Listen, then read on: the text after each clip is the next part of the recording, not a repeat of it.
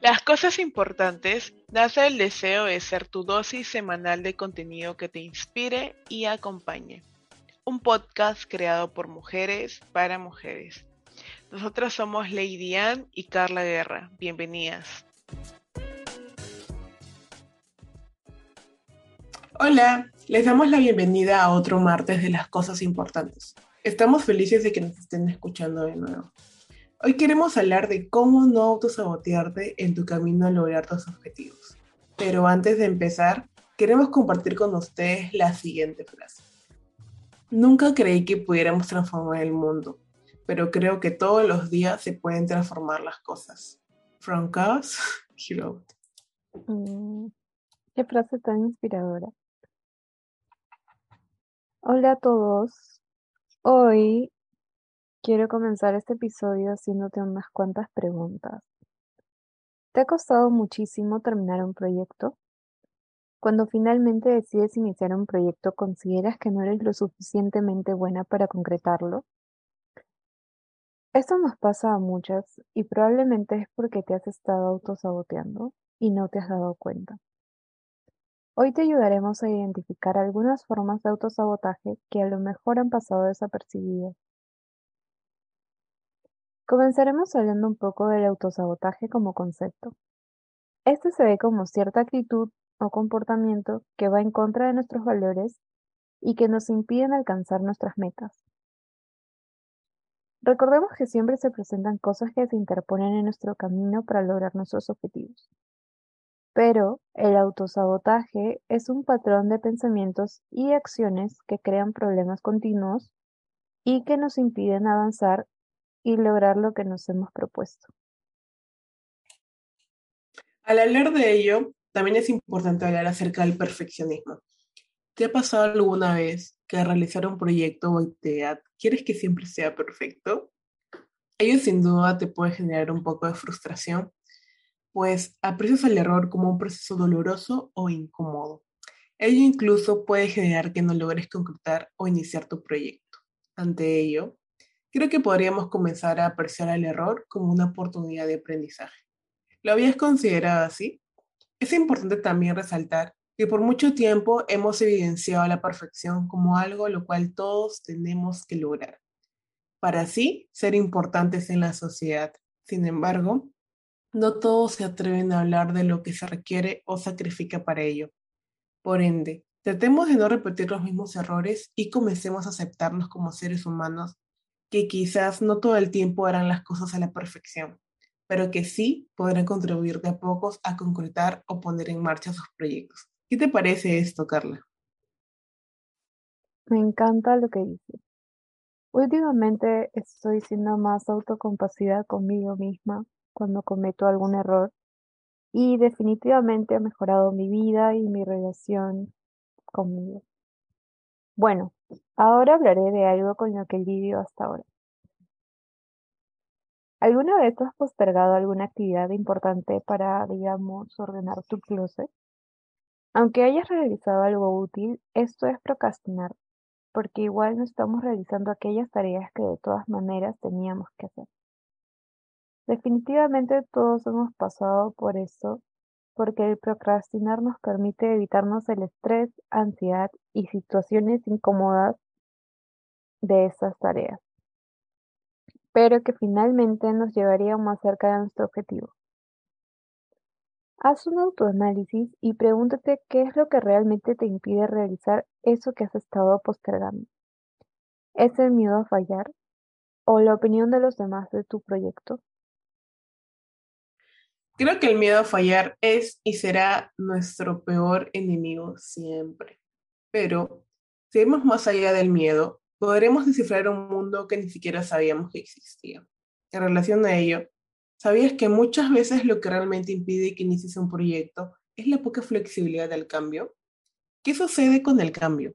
¿Por qué nos cuesta tanto aceptarlo? Quizás al principio sentimos algo de rechazo a ello, porque ello conlleva a que nos enfrentemos a algo distinto del cual no tenemos conocimiento ni control. Entonces, ¿qué hacer en estas circunstancias? Podemos comenzar aceptando que sea doloroso, que nunca tendremos el control de las cosas. Sí, Eso está bien, pues si no nos permitimos experimentar cambios en nuestra vida, no podemos realmente conocer el, potencial que pueden tener. Al igual que una oruga. ¿Qué sucedería si todo el tiempo estamos queriendo controlar o intervenir en su metamorfosis? Ello, sin duda, nos impediría apreciar la manera en que se convertirá en una bella mariposa. Casualmente, lo mismo sucede contigo y tus proyectos. ¿Qué tal si nos permitimos aceptar y vivir la experiencia del cambio y los posibles imprevistos que ellos involucran? Quizás ahí radica la magia, quizás ahí radica tu magia y también tu proceso de crecimiento personal. Qué lindo lo que dices. Es bueno recordar que solo podemos controlar cómo reaccionamos a esos cambios que están fuera de nuestras manos. ¿Estás disfrutando de este episodio tanto como nosotros disfrutamos en crearlo para ti? No olvides que puedes seguirnos y enviarnos tus comentarios o sugerencias a través de nuestro perfil de Instagram. Estoy más que segura que en algún momento la persona a la que más hemos herido con nuestras palabras somos nosotras mismas. ¿Coincides, Lady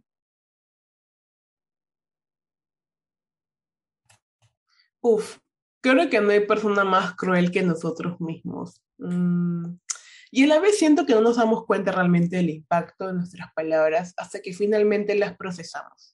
Es muy importante hablarnos con cariño y recordar que no somos perfectos y eso está bien. El escuchar constantemente autocríticas negativas es otra forma de autosabotaje, porque el hacerlo nos impide creer en nosotras y por lo tanto luchar por eso que queremos lograr. La crítica es buena, sí, pero cuando es constructiva. Apuesto que tú ayudas mucho a las personas que amas con palabras alentadoras y quizás no eres tan crítica con ellas.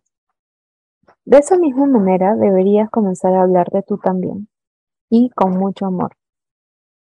Y ahora que conocemos lo que es el autosabotaje, queremos compartir contigo distintas maneras que para poder enfrentar este momento o fase. ¿Qué hay de las creencias? Es decir, las ideas o pensamientos que tenemos acerca de algo y que consideramos verdaderas. Muchas de nuestras creencias son heredadas e influenciadas por nuestro entorno y quizás no nos hemos detenido a cuestionar cómo éstas pueden impactar en nuestro proceso de rechazo a realizar o iniciar proyectos. ¿Reconoces alguna que te haya impedido continuar un proyecto?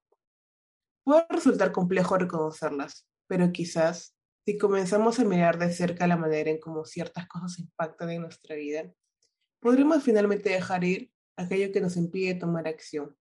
Los inicios nunca son fáciles, pero quizás puedes comenzar creando un plan para poner en marcha aquello que te haga ilusión realizar. Realiza pequeños cambios. Recordemos que podemos lograr cambiar nuestros hábitos si es que lo hacemos dando pequeños pasos. Realiza estos cambios de forma gradual reemplazando un pensamiento o comportamiento cada día y dándote tiempo para convertir ese cambio en un hábito. Recuerda ser paciente contigo misma. Esto no será fácil. Somos humanos, así que de todas maneras daremos unos cuantos pasos atrás. Y está bien, porque este no será un cambio lineal. Así que seamos autocomprensivas en nuestro camino por mejorar. ¿Agregarías algo, Lady Mm, sin duda, sí. Sin duda, diría que no olvides que tu proceso requerirá de tiempo y aunque no sea fácil, el simple hecho de tener la iniciativa para generar un cambio significa muchísimo para tu proceso, incluso aunque muchas veces creas que no lo sea. Asimismo, si consideras que es mucho lo que enfrentar y te sientes estancada, estancado, Recuerda siempre que puedes buscar ayuda de un psicólogo o un terapeuta. ¿Qué te pareció este episodio, Carla? Creo que este episodio es uno de mis favoritos porque me he sentido muy identificada en varios puntos y me ha hecho reflexionar, el investigar y escribir sobre eso. Seguiremos creando para ustedes. Esperamos que te haya gustado este episodio. Sigamos hablando en nuestras redes sociales. Encuéntranos como L Cosas Importantes. Nos vemos la próxima semana. Adiós. Adiós. Bye.